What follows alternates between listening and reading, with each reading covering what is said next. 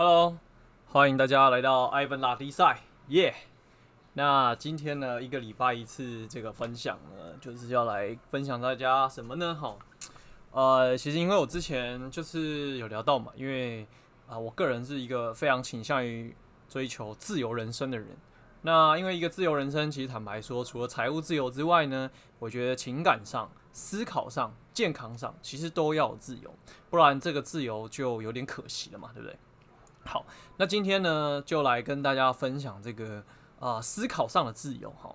呃，其实我觉得现代啊，就是你知道从小到大呢，我们的教育体系啊，台湾的教育体系啊，通常 通常就是就是学学习一段过程之后就考试，考试之后呢，你就知道说你错哪里，那你错哪里之后呢，你就必须要找出这个正确答案。好，所以其实我们就是一直在考卷上从。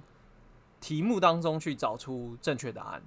那其实我这样看下来了哈，大概有几个我的观点可以跟大家分享。第一个当然就是说，呃，找答案当然不是什么坏事，可是变得好像在我们的人生过程当中，如果没有正确答案，似乎就就零分，就是就被扣分嘛，因为一整张考卷嘛，对不对？好，那二来就是说，所以我们在这个追求。这个学业过程当中啊，如果你要获取好表现，你想要获得众人目光，你就只能想办法从题目当中找出答案的这样的一个驱动下，变得我们好像很急，急的就是只要知道答案，其他都不重要。有时候你就可能会，因为有时候你看，你像那个选择题啊，它会出四个选项嘛，或是五个选项，好，那种复选题。那你很少就去探究说，那为什么他给的其他答案不能呢？那不能的原因在哪里呢？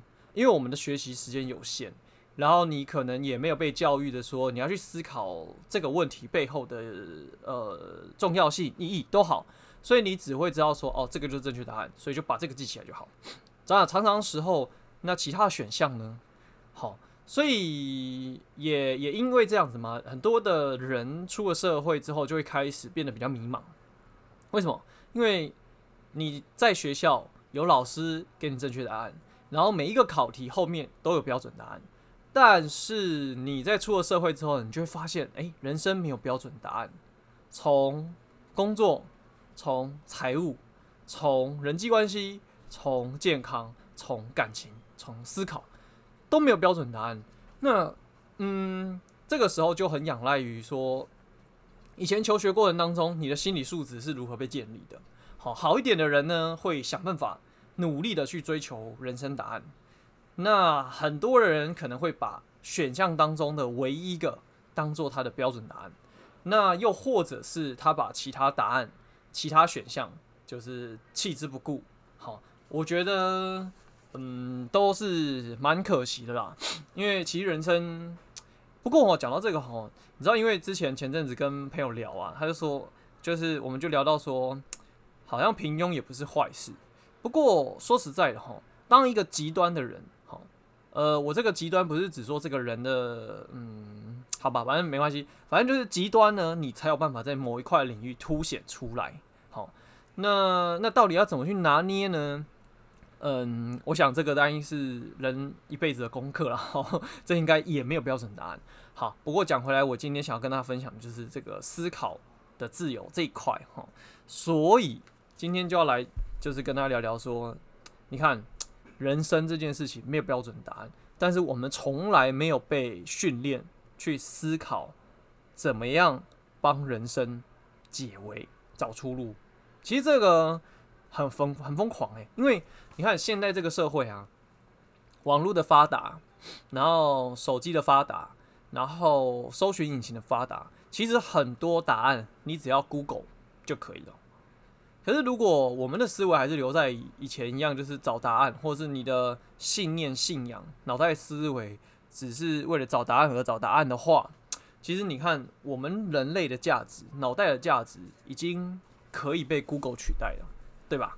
那这样子，呃，我们身为一个人，这个价值应该要从何找起呢？我想这个应该是大家要认真思考的。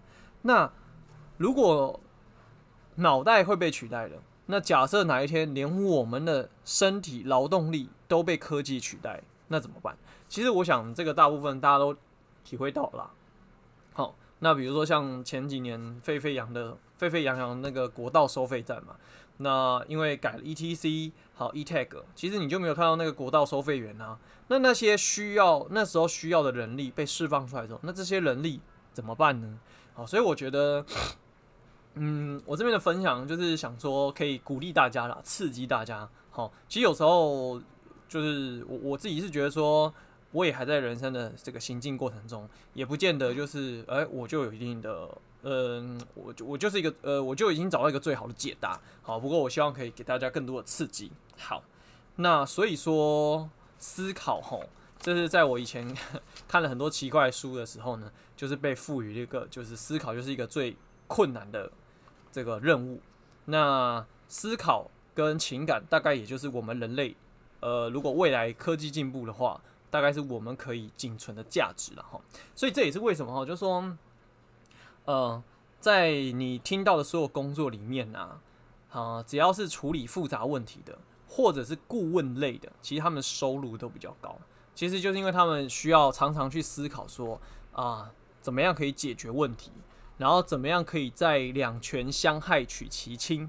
好，或者是呃，就是人在人跟人之间去瞧事情，好，就是这一种顾问类的，好，或是创造价值的，好，好解决问题的，好，或者是说可以服务更多人的这种服务功能的，这种通常，诶，他们的收入品质都很好，好，那这个就讲远了啦。所以讲回来，好，就说。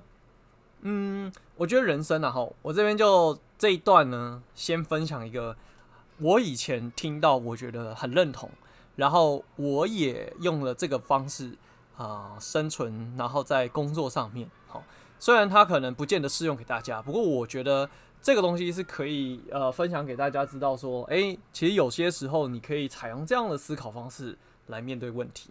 OK，好，那这个想法是什么？哈。其实就是人生就两件事啊，哪两件事？就是第一个关乎于你想要什么，那你想要什么，决定好了之后，就是第二件事情，想办法搞到手。OK，那其实哈，第一个问题就问到很多人了，你想要什么？其实很多时候哈，呃，我相信很多人都会想说，嗯，那个我好像也可以，这个我好像也想要，但是就是没有一个就是啊，我非要不可。我一定要，嗯，很少啦。除了面对到就是你喜欢的另外一半的时候，哦，呵 呵或者是呃，如果讨论到这个加薪与否啊，或者是怎样之类哈，这个可能你会据理力争之外，就是大部分时候你可能对于人生样貌可能不是这么的熟悉，不是这么的清楚，有这个轮廓，所以大部分时候就会陷入一个就是呃呃，有时候想，有时候不想，那。就很容易日子就过完了，所以，嗯，之前看了很多书嘛，他就是会教你说什么目标设定啊，厘清你的人生方向啊，什么什么。最重要就是你要知道，就是你就是想要什么，或者你要干什么。不过我觉得这东西的确对很多人困难，包括对我自己来说也蛮困难的。好，所以不妨来讲的话，嗯，有时候啦，我我觉得可以设定，就是说，比如说今年你就一定要做什么。哦，或者是说这半年你就一定要做什么，或是这三个月你一定要做什么？好，那这个其实要讲可以开展的无限延长了哈。那之后可以再跟大家分享，因为我最近看了一本书叫《原子习惯》，哦，它是一本好书，超赞，可以推荐给大家。啊，只是因为我前阵子就嗯比较放重心在做这个金融这个研究，哈，就这本书就一直放着放着放了快半年了，然后这一阵子就想说，哎呀。就是呃，想要换换口味，然后调试一下心情，好，就把它拿起来看，就发现哎、这本书还不错哎，哈，但是它竟然就是放在那里很久了，好，都没有被我发现它的好，OK，那之后再跟大家分享。好，讲回来哈，所以呢，我们就先来假设嘛，比如说很多人啊，就是会觉得说，啊，我人生想要赚大钱。那你问他说，哎，那你为什么要赚大钱？因为我可以买车啊，可以买房子啊，可以旅游啊，可以孝顺父母。因为这件事情做到了，可以带来快乐，OK，所以你看哦，这样子询问推敲之下，快乐才是你的重点，对吧？好，可是第二个问题就是有时候要反着问，所以有了钱赚了大钱，买了车买了房，可以旅游，就真的会快乐吗？呃，可能也不确定。好，因为我们可能多多少少听到就是有呃很有钱但是不快乐的人。好，那所以说真的啦，就是有了这些东西，你真的会快乐吗？好，在不确定的情况下，可是可是可是可是可是可是，但是我还是想要变有钱啊，因为我想要知道有钱是什么感觉，好不好？好，那假设这个这个这个东西是成立的话，那就要来问问啦。如果最后你努力了没有变有钱，你可以接受吗？嗯，其实应该是可以的，因为现在也没有有钱了啊。你现在不是也很接受现在的一切吗？哦，好啦，所以反正就是说，你看嘛，就最差状况其实就跟现在一样。那如果有一些可能的话，我们就尝试看看嘛，努力看看，改变看看。OK，呃，可是可是有些人就会很在意说，但是这个过程不快乐，怎么办？就是。在变有钱的这个过程当中，他可能觉得自己不像自己啊，失去了自我啊，然后可能感感受不到自己的价值啊，哦，不快乐。那你就两条路嘛，我觉得就是很多时候就是很简单，选项不要给自己太多，这样会很复杂，就是要跟不要。所以如果在这个过程你觉得你不快乐，那就两个问题嘛，你可以忍吗？OK，可以忍干。如果你不能忍，OK，那我们就放弃。那放弃的结果就是 OK，那这条路变有钱就跟你没关，你可以接受吗？如果可以，OK，那我们就继续。好，所以以上这些如果都成立的话，啊，那我们就往下一步啦。好，如果假设要什么已经解决了，所以就是说，那我可以做什么来得到它嘛？很简单，对不对？好，那以这个收入来讲的话，我们刚刚延续上个问题，那到底什么样的工作收入可以？就是有这样的收，呃呃，就可以赚到这样的钱了哈。那我们就来思考看看喽。好，那这边提供几个我思考下来的结果，其实可以很多啦，但是就简单列举一下。好，可是其实这个东西是这样哈。如果想要真的高收入的话呢，我们还要去考量到这个后面的问题，就第一个，它可以做多久？因为有些可能是高工时，呃，就是它单位时薪超高。可是它可能严重损害你的身心灵，这是第一个问题。所以它可以做多久，让你赚多少？第二个问题就是它需要花多少时间才可以完成第一个问题，就是我想要什么的这个条件达成。因为如果花一辈子，那 那也不是不行啊。好，但是你不觉得就可惜了点嘛？哈，所以我们还是要给自己设一点时间。好。所以说，假设啦，你找到这个工作可以做，OK fine，just do it。如果不行，那我们就看看有没有 B 计划。好，所以我们就假设说，嗯，第一个大家可能想到的就是投资，啊，房地产，哎，做股票，好，做生意，或者是找一个有钱人，或者是绑架一个有钱人。好，后面两个纯属开玩笑。好啦，但是我们就假设说。呃，有些方式可行，有些方式不可行，很简单嘛。我们一样就是在想第三个方法、第四个方法。所以，其实我觉得这个东西啊，这个过程当中就是不断的自问自答，就是这可以吗？这不行吗？如果不行，好，那这个可以，这个可以，我们就去往下走。如果这个可以往下走之后，可能会遇到两个问题。那如果会再遇到两个问题，好，那要不要做？好，要跟不要。那我觉得这个总结来说，就是你愿不愿意去解决这一连串的问题。好那如果是有这个设定目标，有想有在想思考的解决问题的话，其实你会进步更快。好，那所以这边呢，就是有些人就想说，嗯，可是投资要资金，好，要很大笔资金。那这个资金要怎么去做翻倍呢？其实这个开展下去呢，还是真的会蛮多，不然之后再做一集好了，好不好？那我就先简单的再跟他简单的分享一下，呃。想我目前想到的有一些可行性的，可能或者是剩下啊，现在时下大家会流行的哈，比如说啦，呃，因为刚刚我们讲到说，我们希望可以买车啊、买房啊、旅游啊、赚钱啊，那这就不就是说，我们希望可以边玩这个世界，又可以边赚钱。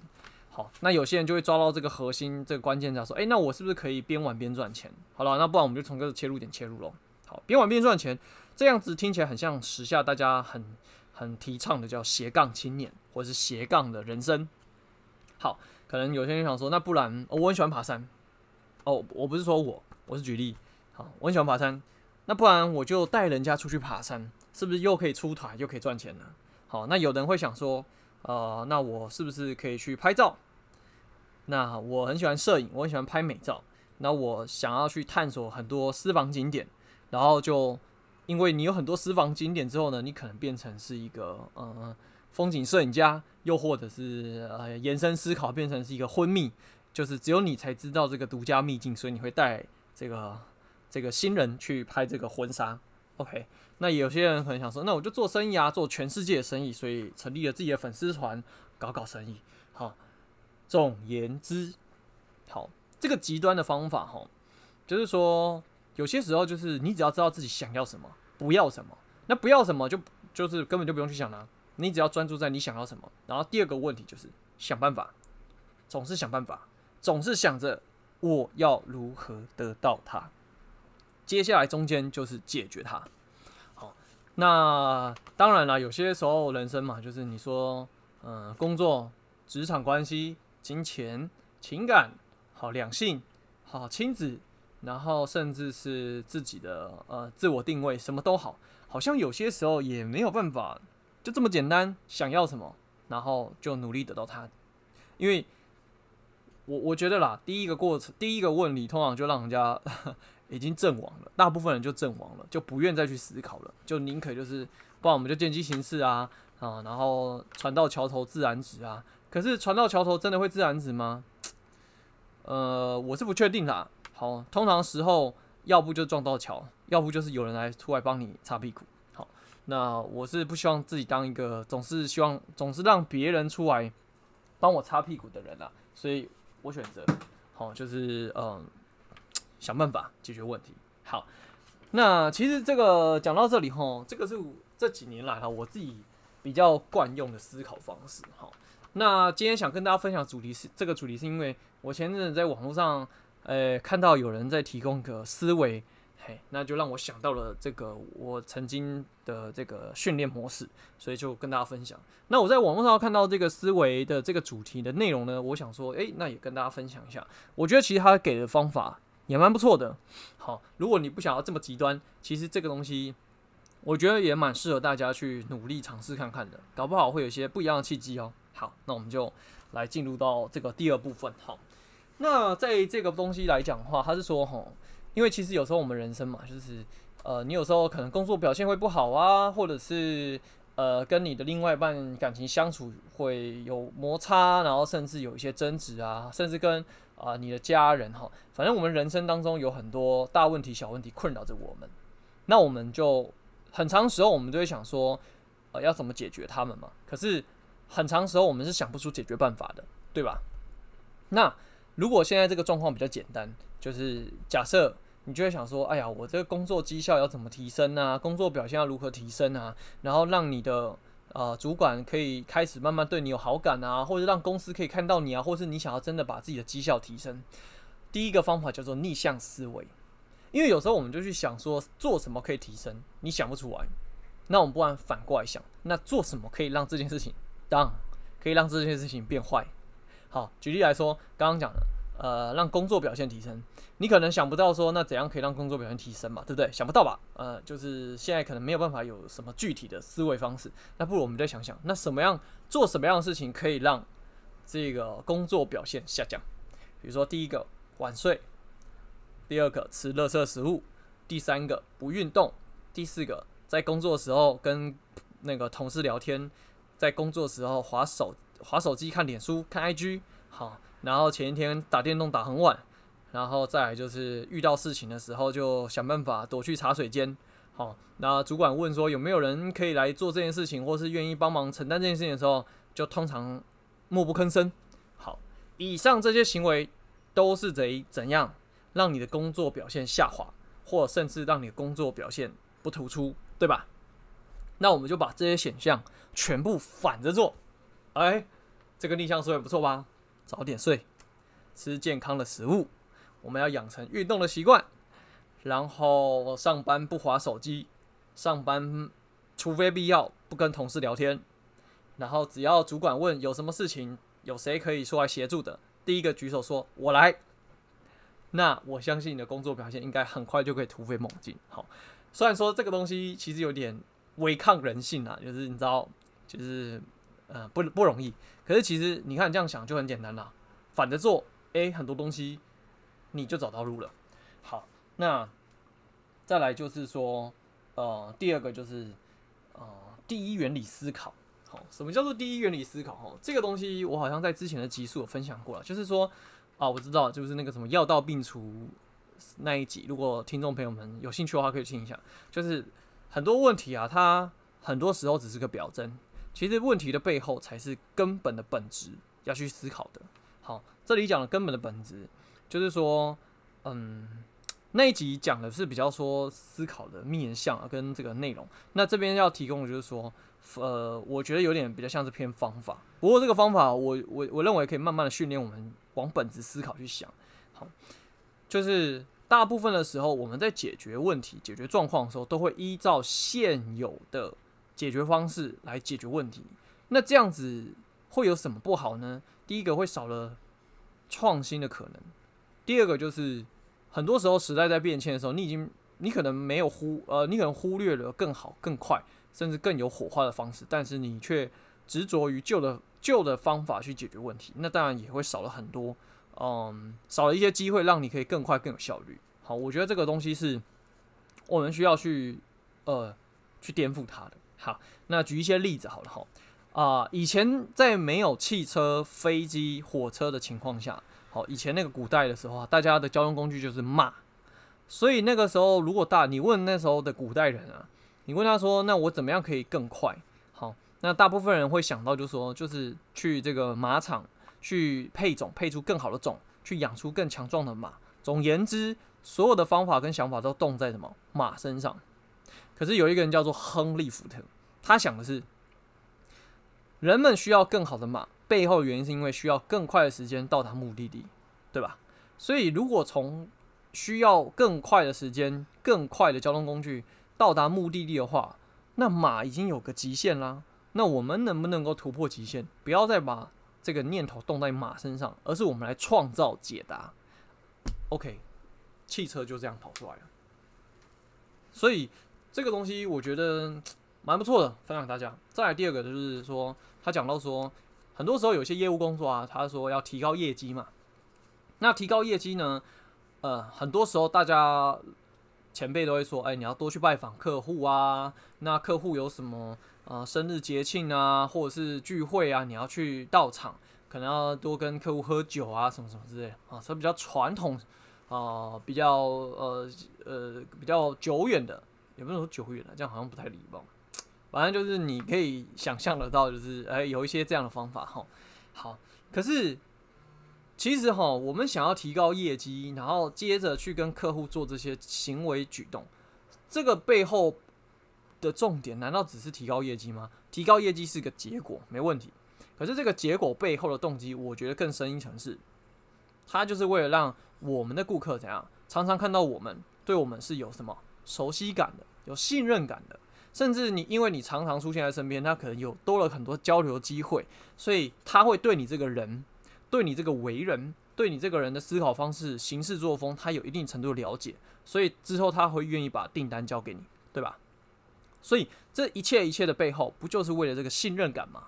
或是这个诚信吗？那难道只有吃饭喝酒是唯一可以建立的方式吗？还是我们可以在后面再想怎么样可以用别的方式去建立？因为很简单嘛，客户就是需要解决问题。需要有人站在他这边，那我们能不能够诶、用不一样的方式去做这个这个东西？所以现在很多自媒体啊，很多社群啊，好，因为这样的嗯时间空间的关系，所以开始慢慢你就会看到很多人在做自己的频道，做自己的平台品牌，然后甚至在自己的 social media 上面露出自己，就是因为要展现自己的价值，让他的客户看到。哦，这个有机会也可以跟大家分享。哦，这个也是我现在。呃，自己在做的这个事情，好，所以有时候你在职业思考上面呢、啊，好，从本质来看的话，什么叫本质？就是说，难道赚钱就是你唯一的目的吗？可能也不见得啦。但是或许你也可以再讲说，哦，那我真正有兴趣、有热忱的是什么？那这个工作有没有吻合我的价值观？是不是跟我的人生有贴合？那如果都没有的话，OK，那我们就自己来创造喽，对吧？好，你看现在很多行业就是这样被创造出来的。好像我呃，我们前我前天就是呃跟一个整理师。做访谈，好，在我们拉迪赛频道整理师。那其实，在很在三五年前吧，好像也没怎么听过有整理师这个行业。可整理师这个行业，好像在近几年就开始比较比较多被看到。那这个行业也应该是有需求的情况下就被创造出来了。所以我认为啊，其实大家真的可以好好认真思考这这个东西的环节了。好，好，再来就是这个叫二阶思维。吼，什么是二阶思维？吼。其实我听了他的解释跟举例之后，我觉得呃不好，不太好解释。我用个比较简单的方法讲，就叫做很多时候我们在看到东西的时候，千万不要短视近利。好，短视近利什么意思哈？嗯、他这边举的这个例子我觉得有点烂。好，不过我第二个例子我觉得还不错，我用这个例子来分享给大家哈。呃，很多时候因为我们现在。就是三 C 产品的发达嘛，哈，那有一些家庭的父母啊，因为他们有了自己的小孩之后啊，其实我知道现代人都很忙啦，好，然后也真的很难，就是静下心来跟小朋友好好相处、聊聊天、讲讲话。所以有的时候，只要小朋友一哭、一吵、一闹，最快的解决方式是什么？三 C 产品打开，卡通打开，好，电动打开，好，那小孩子因为他的情绪找到窗口了嘛。所以他可能就不会哭、不会闹、不会吵，那你就觉得啊，我解决了这个问题。可是这样解决问题真的好吗？所以你就会发现坊间有越来越多的观点跟想法在讲什么。如果常常用这种方式去对去对待小朋友，他以后会变得怎么样？就是在人际相处上面会越来越笨拙，越来越不知道要怎么去处理，因为他唯一的解决方式方式就是比如说看卡通。打电动，然后就越来越可能封闭自我，进而在这个地方怎样迷失了自己，所以可能常常怎样沉迷啊，然后健康就变不好啊，然后后面可能就不善交际啊，甚至不善于怎么样整理自己的情绪，因为父母呃，因为小孩有小朋友他需要学习，那他唯一的学习管道可能就只有父母。所以，如果连父母亲都没有一个机会可以教育他，跟他好好的交流，然后让他理解这个过程啊，来龙去脉什么的，那小朋友情绪没有办法出去，或者是他没有办法得到一个整理的这个过程，那他就学习，他就失去了这个学习机会。之后怎么样？很有可能就会有人格性格上的偏差。好，那这个讲远了啦。好，所以这个讲话就是说，呃，这个东西是这样啊，就是说我们在面对问题的时候啊。当然，很多时候很紧急，所以得马上处理。可是短视近利的情况下，会不会让这个问题后面会衍生更多更麻烦的本质上的问题？好，所以这个二阶思维呢，它有一块这个例子是这个在在用这个例子想要告诉大家说，有时候我们做事情啊，可以有更深一层的思考。我觉得这样蛮好的。好，所以呢，讲回来哈，今天这个思考的。这一个主题呢，其实大大致上要分享到这里了哈。就说在最前面那一部分，就是讲说，呃，那个比较极端啦，就是说你要什么，那就想办法搞到手。好，那但很多时候我们都会陷入这个情绪当中，无法自拔，或是你会觉得说，哎呀，情况糟糕啊，没有你想象中这么容易，那么简单啊。好，那我后面提供了你几样这个思考方式，第一个逆向思维。第二个从本质上思考叫第一原理思考，第三个就是二阶思维啊，这个思考的时候，这个就不要再这么短视近利，要放长远一点，好不好？所以呢，今天呢就分享给大家啦。那希望 Ivan 的分享呢能够 有助于你们。这样子哈，那我也在精进呐，就是说，因为有时候我也害怕说，哎，我分享这个漏漏等人家谁谁连这样子哦，希望可以多安插一些故事啊、人生经历啊，哈，好不好？所以如果你有任何想法的，或者是有任何建议的，也很欢迎你来信，好留言跟我做一些分享交流，好不好？那今天 Ivan 打比赛就到这里，感谢大家。